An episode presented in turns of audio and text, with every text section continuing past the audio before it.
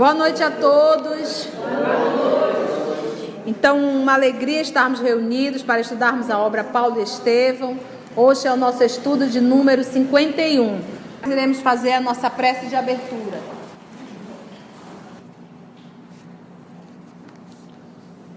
Amado Mestre Jesus, é com muita alegria, Senhor, que nos reunimos em tua casa.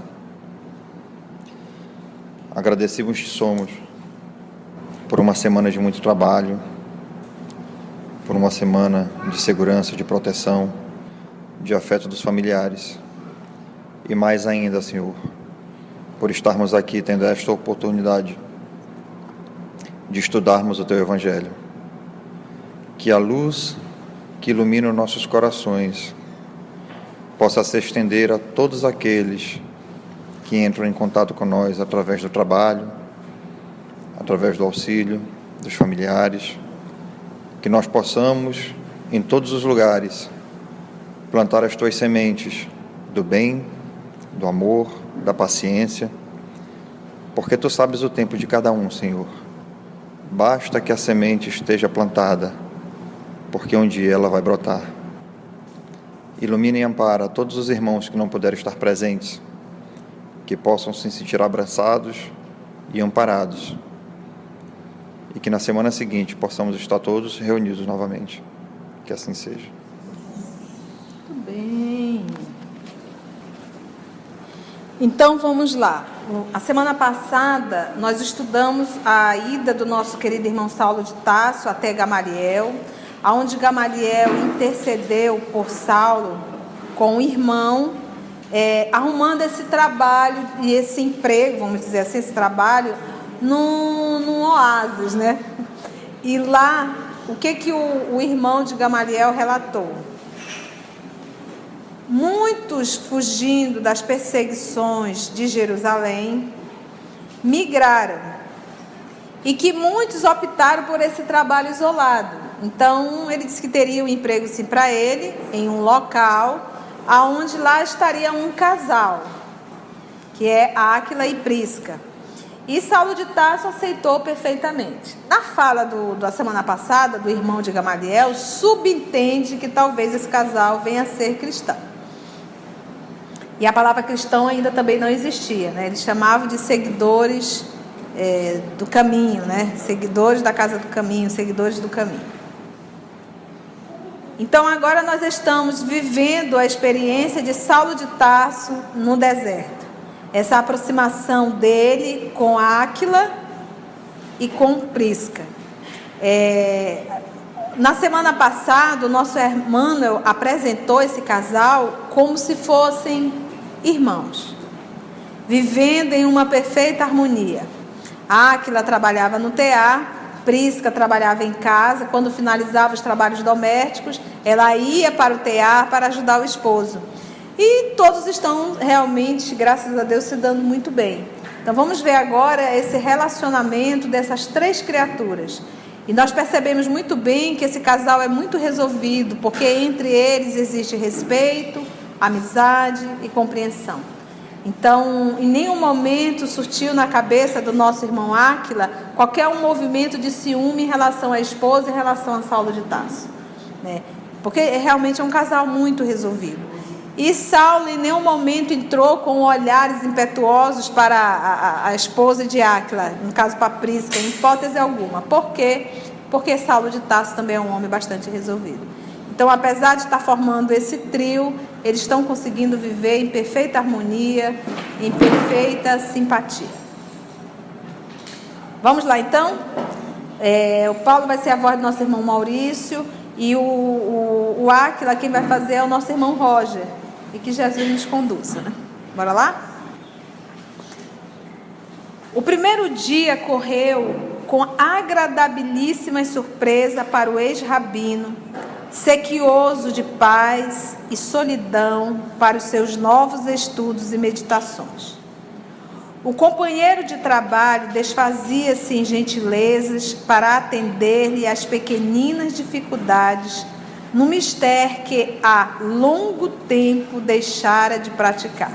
Porque, é, como profissão, é, fazia parte da educação de um homem, de uma criança judaica, na infância já ter uma profissão, saber fazer algo. E o que, que ele aprendeu na infância? O que, que o pai dele ensinou?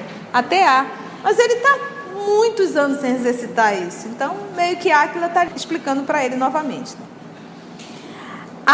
Estranhou naturalmente as mãos delicadas, as maneiras diferentes, em nada semelhante às de um tecelão comum. Mas, com a nobreza que o caracterizava, nada perguntou relativamente aos motivos do seu insulamento. Né? Você vê aqui essa nobreza do nosso irmão Áquila de ser uma pessoa discreta às vezes nós pecamos tanto por sermos pessoas indiscretas. A gente vai invadindo a vida das pessoas, a gente vai, vai, vai perguntando demais. Às vezes uma pessoa liga, onde tu tá? Gente, que é isso? É, é, por que isso? Por que aquilo? E, e, e jamais. Né? Então você vê ali, ele entrou, mas foi de um discreto. Um silêncio, atendendo, mas sem invadir a privacidade de ninguém. Nós deveríamos aprender um pouco isso, né? Naquela mesma tarde, cessada a tarefa, o casal acomodou-se ao pé de frondosa palmeira, não sem lançar ao novo companheiro olhares indagadores que traduziu indisfarçável inquietude. Silenciosos, desenrolaram uns velhos pergaminhos e começaram a ler com muita atenção. Saulo percebeu aquela atitude receosa e aproximou-se. De fato, disse carinhoso. A tarde no deserto convida à meditação o lençol infinito de areia parece um oceano parado. A aragem branda representa a mensagem das cidades distantes. Tenho a impressão de estarmos em um templo de paz imperturbável, fora do mundo. Aquila admirou-se daquelas imagens evocativas e experimentou maior simpatia com aquele rapaz anônimo, segregado, talvez, dos afetos mais caros a contemplar a planície sem fim, com imensa tristeza. É verdade. Respondeu atencioso. Sempre acreditei que a natureza conservou o deserto como altar de silêncio divino para que os filhos de Deus tenham na terra um local de perfeito repouso. Aproveitemos, pois, nosso estágio na solidão para pensar no Pai justo e santo considerando sua magnanimidade e grandeza.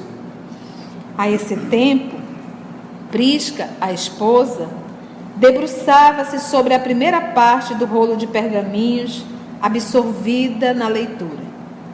Lendo casualmente, de longe, o nome de Jesus, Saulo aproximou-se ainda mais e, sem conseguir ocultar seu grande interesse, perguntou: Áquila, tenho tanto amor ao profeta Nazareno que me permite indagar se tua leitura sobre a grandeza do Pai Celestial é feita pelos ensinamentos do Evangelho.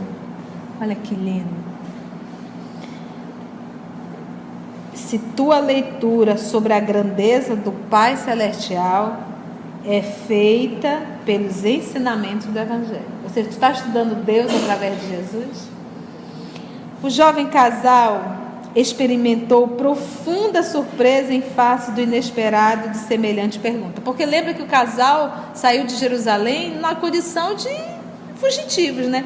Saíram fugindo realmente por conta das perseguições que Paulo iniciou. Só que ele não sabe que eles estão de frente para o maior perseguidor do cristianismo, né? Então eles estão numa condição vivendo isolados e sem eles fugiram ao testemunho, eles fugiram com medo. E eles não podem, em hipótese alguma, revelar que eles são cristãos.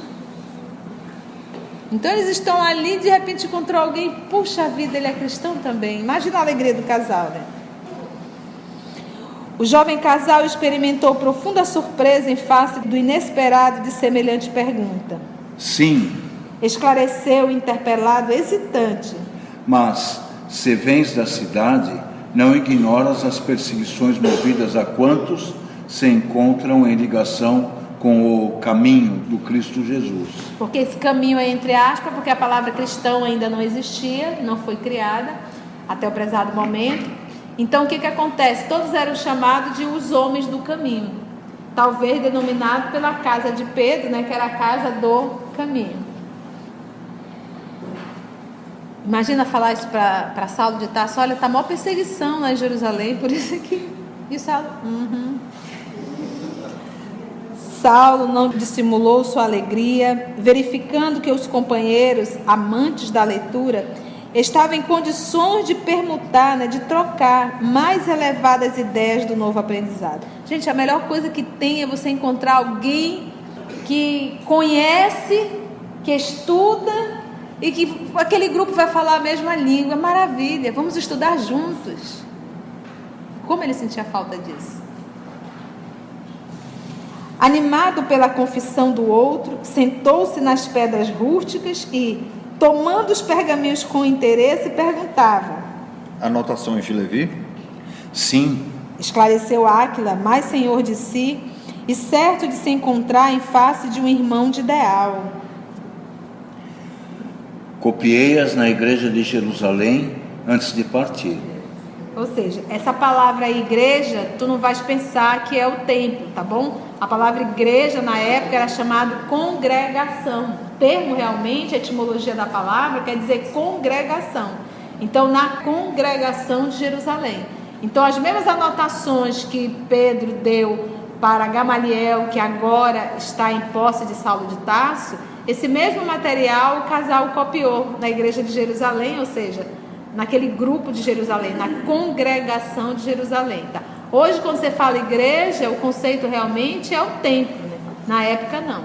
Tá bom?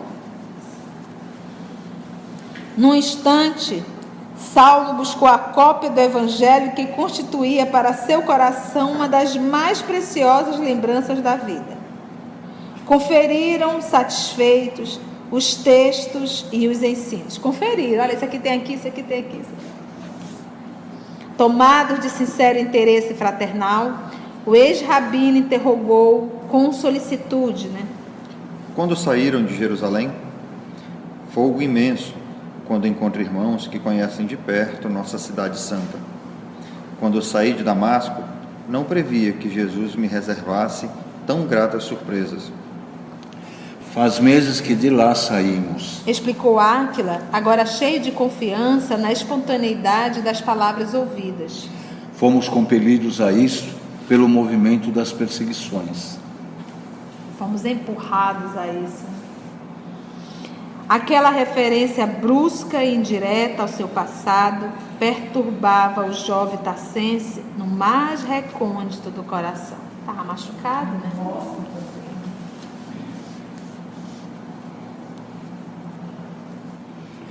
Chegasse a conhecer Saulo de Tarso? Perguntou o tecelão com uma grande ingenuidade a transparecer-lhe dos olhos. Aliás, Continuava, enquanto o interpelado buscava o que responder.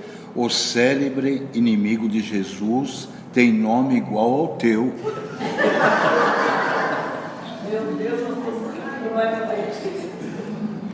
Imagina você vendo uma cena dessa, é para acabar, né? Se tem uma mulher fofoqueira próxima, ih, nem te conto, é, é o próprio. Bora lá e vamos ver o que, que ele vai responder. O ex-rabino considerou que seria melhor seguir à risca o conselho de Gamaliel. Era preferível ocultar-se, experimentar a reprovação justa do seu passado condenável. Porque se ele dissesse, eu sou Paulo, todo mundo já. Nossa, como ele é legal. Não. Então, ele, uma vez ficando em silêncio, ele vai poder ouvir todas as reprovações. Era preferível ocultar-se, experimentar a reprovação justa do seu passado condenável, humilhar-se ante o juízo dos outros, por mais implacáveis que fossem, até que os irmãos do caminho lhe comprovassem plenamente a fidelidade do testemunho. Conheci-o. Replicou vagamente. Pois bem, Prosseguia Áquila, iniciando a narração das suas mudanças. é bem possível que, pela tua passagem em Damasco e Palmira, não tivesses conhecimento perfeito dos martírios que o famoso doutor da lei nos impôs, muitas vezes arbitrariamente. Talvez o próprio Saulo, segundo creio, não pudesse saber as atrocidades cometidas pelos homens inescrupulosos que tinham as suas ordens, porque as perseguições foram de tal natureza que, como irmão do caminho, não posso admitir que um rabino educado pudesse assumir a responsabilidade pessoal de tantos feitos iníquos. Injusto, né? E Saulo ali só ouvindo, né? Enquanto o ex-doutor procurava em vão uma resposta adequada, Prisca entrava na conversa exclamando com simplicidade: É claro que o rabino de Tarso não podia conhecer todos os crimes cometidos em seu nome. O próprio Simão Pedro, na véspera de partirmos, ocultamente à noite, nos afirmou que ninguém devia odiá-lo, porque, não obstante o papel que representou na morte de Estevão, era impossível fosse o mandante de tantas medidas odiosas e perversas. Olha só, o próprio Simão Pedro, na véspera de partirmos ocultamente, porque eles fugiram à noite, nos afirmou que ninguém devia odiá-lo. Olha aí, porque o Simão Pedro, queira ou não queira, ele ficou como líder da igreja. E ele em nenhum momento estimulava nos adeptos que ficasse com ódio ou raiva de Saulo de Tarso, né? E ele mesmo tinha essa consciência que ele dizia era impossível fosse o mandante de tantas medidas odiosas e perversas. Porque realmente Saulo de Tarso começou uma perseguição, mas quem ia realizar acabou aproveitando daquilo ali e foi fazendo abusos. E ele realmente não sabia. Saulo compreendia, agora que ouvia os mais humildes, a extensão da campanha criminosa que desencadeara, dando ampliação a tantos abusos de subalternos e aderentes. Olha aí, porque ele não tinha noção, né? Meu Deus, foi expandindo tanto. Mas Perguntou admirado. sofreste tanto assim? Foste condenado a alguma pena? Não foram poucos os que sofreram vexames iguais aos que experimentei, Murmurou Áquila, explicando-se. dado o condenável procedimento de uns tantos energúmenos fanáticos escolhidos como auxiliares prestimosos do movimento. Energúmenos aí é intolerantes, né? Teve uma época que a gente usava muito. É um energúmeno, né? Como assim? Inquiriu Saulo, sumamente interessado. Dar-te-ei um exemplo. Imagina que um patrício de nome Iohai várias vezes interpelou meu pai relativamente à possibilidade da compra de uma padaria em Jerusalém.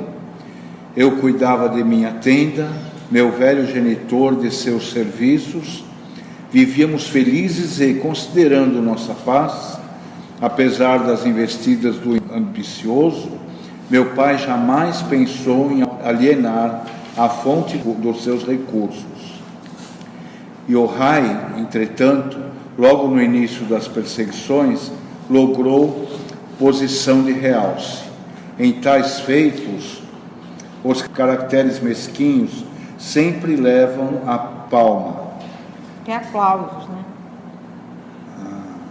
Bastou lhe dessem um pouco de autoridade e o invejoso logo expandiu seus criminosos desejos. É verdade que eu e Prisca fomos dos primeiros a frequentar a Igreja do Caminho, não só por afinidade de sentimento, como por dever a Simão Pedro. a cura de antigos males que me vinham da infância. Meu pai, no entanto, apesar da simpatia pelo Salvador, sempre alegava estar bastante idoso para mudar de ideias religiosas. Aferrado à lei de Moisés, não podia compreender uma renovação geral de princípios em matéria de fé. Isso, todavia, não invalidou os instintos perversos do ambicioso. Certo dia, Yohai nos bateu à porta, acompanhado de escolta armada, com ordem de prisão para os três. Era inútil resistir. O doutor de Tarso lançara um édito em que toda a resistência significava a morte. Lá nós fomos à prisão.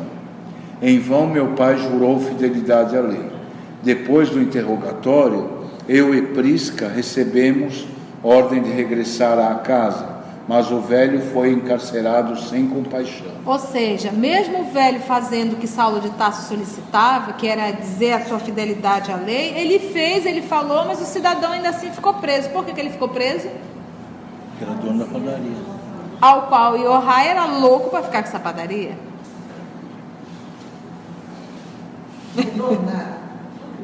Aí. Os bens modestos foram-lhe imediatamente confiscados. Depois de muitas providências de nossa parte, conseguimos voltar-se ele à nossa companhia e o valoroso velhinho, cujo único arrimo era a minha dedicação filial, na sua senectude e viuvez. Senec... Senectude aí, gente, é velhice, tá? E viuvez expirou em nossos braços no dia imediato ao livramento por nós ansiosamente esperado. Já pensou? E, e o Áquila conseguir contar isso sem ódio de Saulo de Tarso? O pai dele estava bem, imagina a tortura que esse senhor deve ter sofrido. Quando nos reveio, parecia um fantasma. Guardas caridosos trouxeram-no quase agonizante. Ainda lhe pude ver os ossos quebrados, as feridas abertas, a epiderme lanhada de açoites. Em palavras titubeantes, descreveu as cenas lamentáveis do cárcere. O próprio Yohai, rodeado de sequazes, foi o autor dos últimos suplícios. Não podendo resistir aos sofrimentos, entregou a alma a Deus. Áquila estava profundamente comovido. Furtiva lágrima viera associar-se às penosas recordações. E a autoridade do movimento? Perguntou Saulo, emocionado ao extremo. Estaria alheia a esse crime? Creio que sim. A crueldade foi demasiada para que se lhe atribuísse tão só a punição por motivos religiosos. Mas não te valeste de alguma petição de justiça? Quem se atreveria a fazê-lo? Perguntou o empregado de Ezequias com admiração. Tenho amigos que chegaram a recorrer, mas pagaram com castigos mais violentos o desejo de justiça. O ex-rabino compreendeu a justeza dos conceitos. Somente agora tinha bastante largueza de vistas espirituais para avaliar a velha cegueira que lhe negrejara a alma. Áquila tinha razão. Muitas vezes fora surdo às rogativas mais comovedoras. Invariavelmente, mantinha as decisões mais absurdas dos seus prepostos inconscientes. Recordava-se do próprio Yohai, que lhe parecia tão prestimoso nos dias de ignorância. Era aquele funcionário que estava pronto a atender. Né? E que pensas de Saulo? Perguntou bruscamente. Longe de saber com quem permutava, né, trocava as ideias mais íntimas, Áquila respondeu sem titubear. O Evangelho manda considerá-lo irmão extremamente necessitado da luz de Jesus Cristo.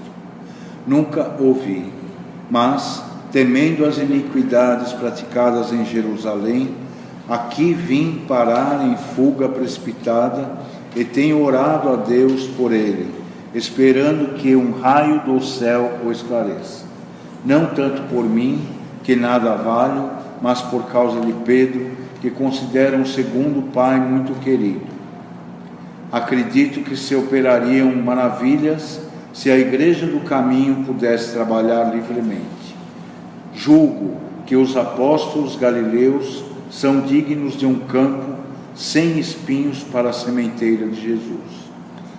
Dirigindo-se à esposa, enquanto o moço de Tarso silenciava, o tecelão exclamava com interesse: Lembras-te, Prisca, como se exorava pelo perseguidor nas preces íntimas da igreja? Muitas vezes, para esclarecer nosso espírito fraco no perdão, Pedro nos ensinava a considerar o implacável rabino como um irmão que as violências obscureciam. Para que nossos ressentimentos mais vivos se desfizessem, historiava o seu passado, dizendo que também ele, por ignorância, chegara a negar o Mestre mais de uma vez. Salientava nossas fraquezas humanas induzia-nos à melhor compreensão.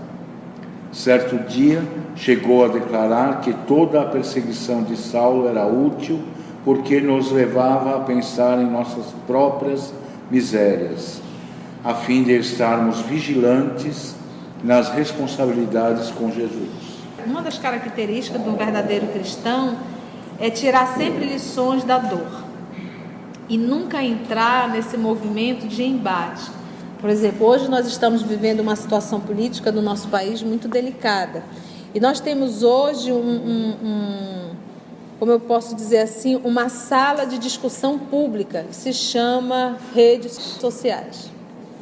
Então ali nós vemos muitos irmãos espíritas, apesar de todo o conteúdo espírita, discutindo, agredindo, xingando, chamando palavrões,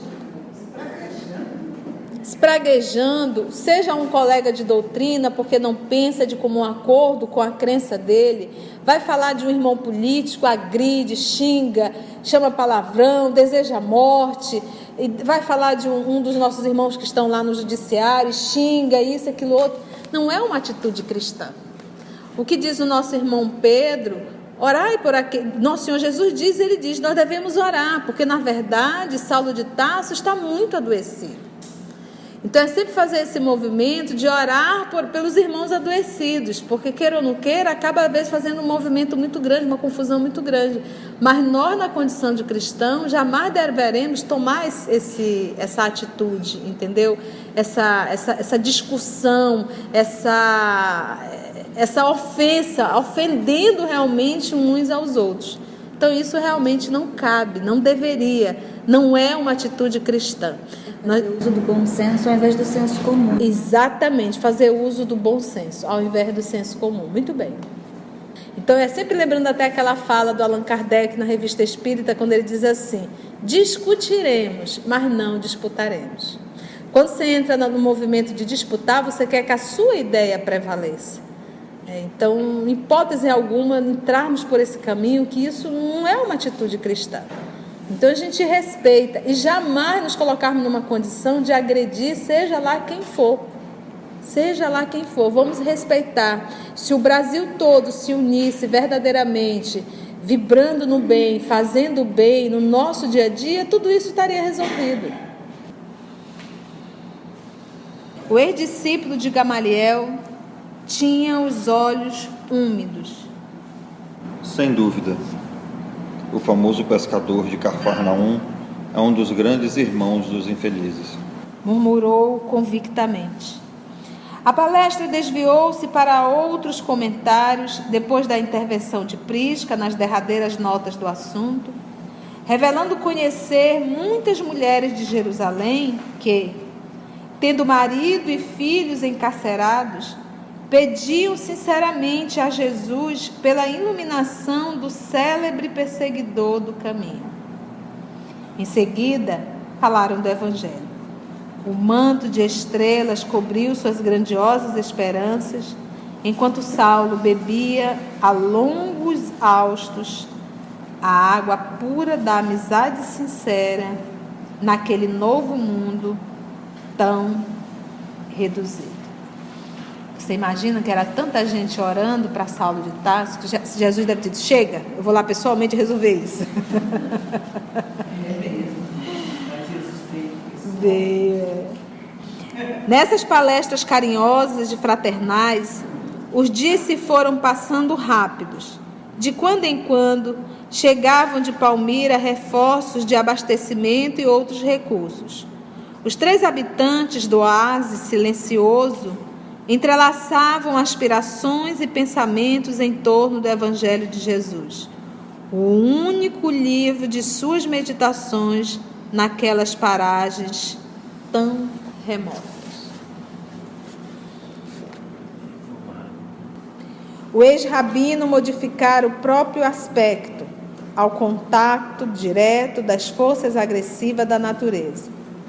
A epiderme queimada pelo sol dava a impressão de um homem acostumado à inclemência do deserto. A barba crescida transformara-lhe o semblante.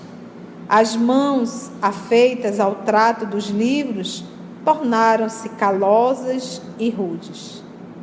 Entretanto, a solidão, as disciplinas austeras, o tear laborioso, lhe haviam enriquecido a alma de luz e serenidade. Os olhos calmos e profundos atestavam os novos valores do Espírito. Você lembra que a maior inveja de Saulo de Tarso era o olhar de Estevão. Você lembra disso? E agora ele já está expressando esse olhar.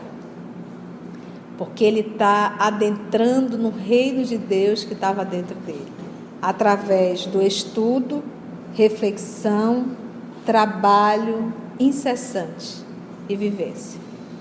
Então, esses três anos no deserto é Saulo se preparando, se fortalecendo, é um novo homem surgindo. Foi um acaso a intuição dele procurar Gamaliel. Acaso ele chegar lá e encontrar aquele prisca, você acha? Foi um acaso. Não foi tudo realmente programação divina para trabalhar essa alma. Tudo. Os olhos calmos e profundos atestavam os novos valores do Espírito. Que é aquilo que ele sempre diz: os olhos são o espelho da alma. Entendera finalmente aquela paz desconhecida que Jesus desejara aos discípulos. Lembra? A minha paz eu vos dou, mas não como a paz do mundo. O que? Porque às vezes a gente acha que paz é ter bastante dinheiro, não dever ninguém e repousar bastante. Essa paz Jesus não vai nos dar. A paz do Cristo é o trabalho árduo, o trabalho íntimo, o sacrifício e a renovação.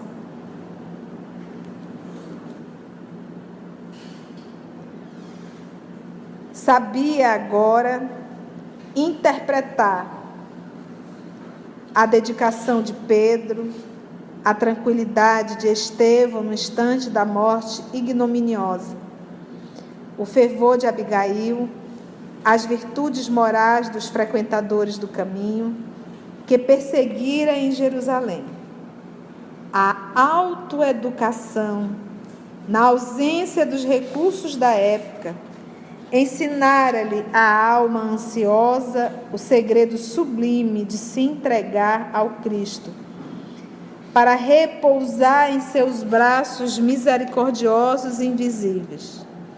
Desde que se consagrara ao Mestre de alma e coração, os remorsos, as dores, as dificuldades como que se afastaram do seu espírito. Lembra?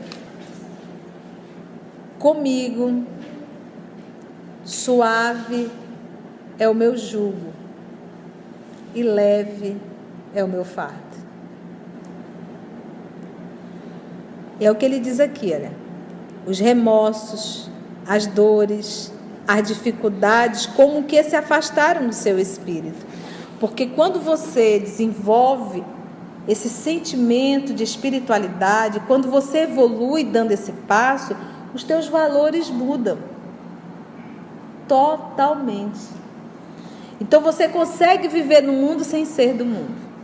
Você consegue passar pelas dificuldades do mundo sem se desesperar. Porque se nós formos reunir aqui 10 pessoas, me conta a tua dor. A pessoa vai falar da dificuldade do dia a dia. Me conta a tua dor. Vai falar da dificuldade do dia a dia ou talvez um problema de saúde. Me conta a tua dor. A dor de ter perdido algum ente querido. Então a gente vai ver que vai ser isso. Para um cristão verdadeiro, isso não é ato para se desesperar. Porque ele já está nessa paz íntima. Quando a gente diz Deus é fiel, a gente está dizendo assim: que Ele jamais vai me trair. Ele é fiel. Ele nunca vai me trair. Tudo que tiver de vir, eu devo confiar.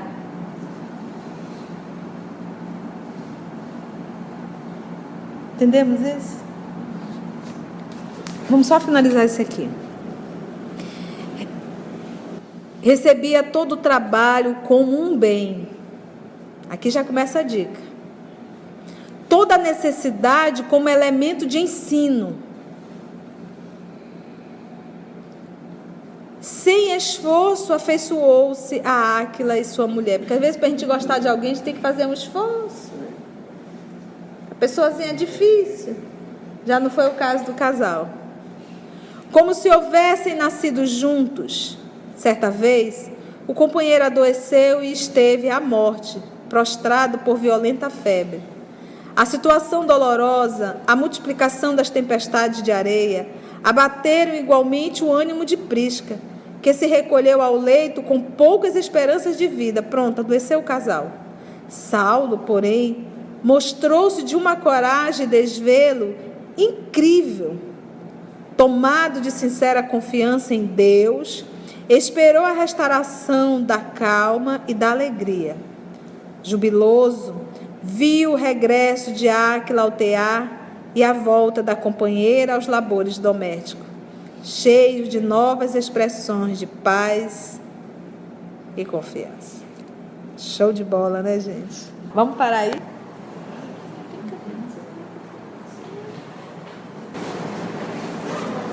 Muito bom. Perguntas, comentários?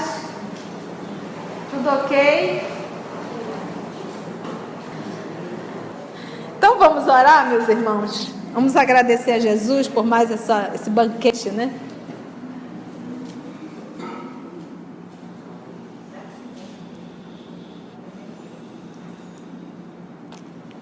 Queridos amigos, encarnados, desencarnados, vamos aproveitar esse momento, esse ambiente, a nossa condição nesse momento e vamos cada um de nós, num silêncio da nossa alma,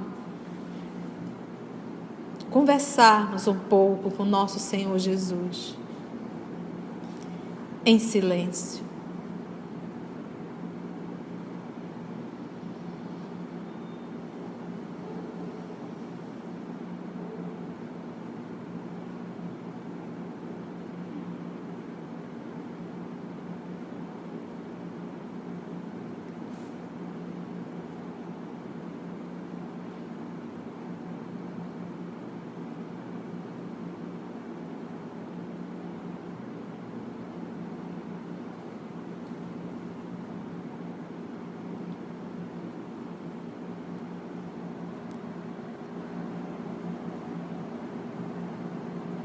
Amor de nossa vida.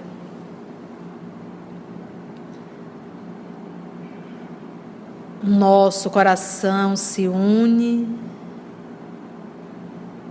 uns aos outros, para em uma só voz, nesse momento, podermos te falar. Muito obrigada, Senhor. Muito obrigada por esse ambiente que o Senhor nos tem preparado sempre, todas as sextas. Nós te agradecemos pelo alimento carinhosamente preparada, preparado por irmãs queridas, irmãos queridos, para esse nosso banquete, esse encontro, essa confraternização. E te agradecemos, Senhor da vida, pelos nossos amigos e amigas do mundo espiritual, que também prepararam esse banquete espiritual Todo esse alimento, Jesus, nos fortalece tanto para a vida, para o dia a dia. Obrigada, amor querido, por essa incessante movimento de convite a participarmos da festa nupcial. que nós possamos, Senhor, aceitar e nos revestir da verdadeira túnica nupcial. Obrigada, nosso Senhor Jesus.